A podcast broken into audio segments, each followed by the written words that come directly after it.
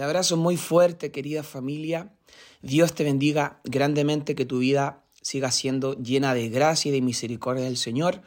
Soy Leopoldo y este es un nuevo podcast de Casa Familia Renuevo.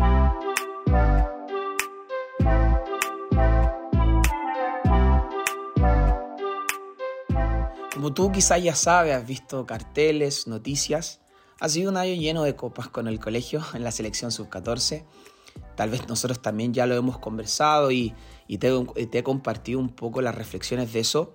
Em, pero ha sido un año lleno de copas, una tras otra. Em, y de verdad que ha sido de muchas alegrías, em, ha sido de mucha satisfacción también. Y también lo he visto como un regalo del Señor, por eso con, con los chicos le hemos dado gracias al Señor por eso. Y al pensar en esto hoy día, y tal vez llevaba un tiempo ya pensándolo con diferentes aprendizajes y reflexiones, es indudable y es inevitable no pensar en la gracia del Señor, de este regalo que el Señor me entregó al ser parte de este tremendo proceso. Y sabes, en Juan hay un capítulo que bendecía mucho mi vida hace un tiempo atrás que te lo quiero compartir. Juan 1.16 dice, de su abundancia todos hemos recibido una bendición inmerecida tras otra. Eso lo dice la nueva traducción viviente. Y esa bendición inmerecida o ese regalo inmerecido, en otras versiones dice, de gracia en gracia hemos recibido eh, gracia tras gracia. Y eso ha bendecido muchísimo mi vida y, ya ha, podido ejemplificar un poco lo que ha sido este año.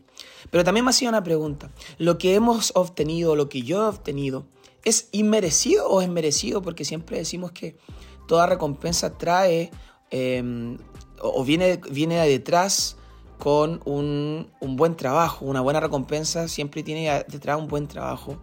Em, pero por eso es que yo creo que no es el punto en esta hora de poder entenderlo, sino que la realidad de la gracia va más allá de esto que es puntual de un momento. Creo que tiene que ver con, con que nuestra, nuestra mentalidad y nuestro foco de la gracia debe profundizarse mucho más allá de un resultado y por eso es que, me pongo a revisar el, pasaje y veo de cómo, Juan, aquel que escribe esta carta, eh, y me encanta muchísimo, porque es aquel que se acostaba eh, en el pecho de Jesús, el discípulo amado, es aquel que, que, conocía al Señor y que muchos autores decían que escuchaba el latir del corazón de Jesús.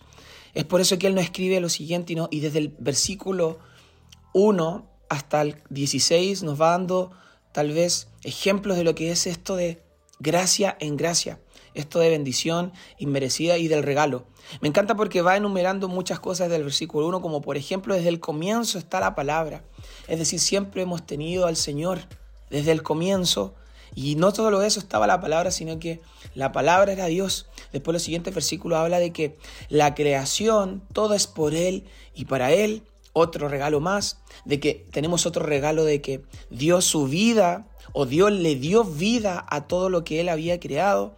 Después dice que trajo luz en medio de toda esta oscuridad y hoy día nosotros podemos también mirar esto de una manera diferente. También preparó el camino por medio de Juan el Bautista y vino al mundo para darnos el derecho de ser hijos de Dios. Entonces el verso 14 dice, que ejemplifica mucho esto, de este regalo inmerecido. Entonces la palabra se hizo hombre y vino a vivir entre nosotros. Estaba lleno de amor inagotable y fidelidad. y hemos visto, perdón, hemos visto su gloria, la gloria del único Hijo del Padre. Sin duda que la gracia, este regalo inmerecido, es más que un resultado, es más que una respuesta, querido amigo. Es más que algo superficial o algo de, un buen año que nosotros la podamos, la podamos solo, em, solo relacionar con haber tenido buenos resultados o haber tenido una copa o haber, haber tenido un buen año. ¿Sabes? Es mucho más que eso. Porque la gracia se trata de la vida con Jesús. Una vida como. Y eso es genial porque hay tres cosas que el verso nos muestra. El verso 16 de que me encanta mucho y que, y que también nos lleva a considerar la gracia de una manera diferente. La gracia desde la perspectiva de llevar una vida con Jesús. Cuando Él llega, número uno, tenemos una vida abundante de amor inagotable. Me gusta mucho. Un amor que no se agota, por eso habla de la abundancia. Tiene que ver con algo mucho más que, que algo de posesiones, con dinero. Tiene que ver algo mucho más que eso, mucho más profundo. Tiene que ver con Jesús mismo. Número dos, tenemos una vida de fidelidad y aprendemos lo que es la fidelidad, ¿verdad? Y número tres, tenemos una vida con el privilegio de ser hijos de Dios. Y eso lo habla también uno de, los versículos de Juan 1.12. Me encanta, me encanta muchísimo, me encanta muchísimo porque esto es mucho más que el resultado. La gracia es más que un resultado o una respuesta. La gracia es Jesús. Viene del corazón del Padre. Es este regalo inmerecido que depende de Él y se inicia desde Jesús. Para algunos, no es absolutamente para todos los que vienen y los que viven una vida abundante con Él. Por eso cambia tu mirada. Si es Jesús el Señor de tu vida y de tu corazón, te aseguro que vives de gracia en gracia. Es algo mucho más.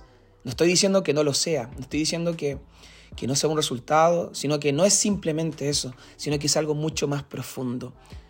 ¿Qué hubiese pasado si no ganaba yo las siete copas? y el cuarto lugar nacional, estaría diciendo hoy día lo mismo. Sabes, no pasaba nada, porque la gracia es más que una respuesta y un resultado. ¿sí? Es mucho más que eso. Es Jesús mismo y tenemos que aprender a vivir esa vida abundante. Sabes, he vivido momentos en los cuales mis oraciones han sido respondidas. Me he levantado em, de duros golpes de la vida. He visto milagros. Disfruto de mi trabajo muchísimo y también puedo respirar cada día. Eso también es gracia, amigo. Eso también es gracia. No es solo un resultado ni una respuesta. Tiene que ver con Jesús y lo que hizo ahí en la cruz, aún siendo rechazado, ahí en la cruz, para que nosotros hoy día, por medio de su sangre, podamos tener nuevas oportunidades. Hoy es una nueva oportunidad de glorificarle, de adorarle y de, por supuesto, conocerlo cada día más y tener una relación fuerte con Él.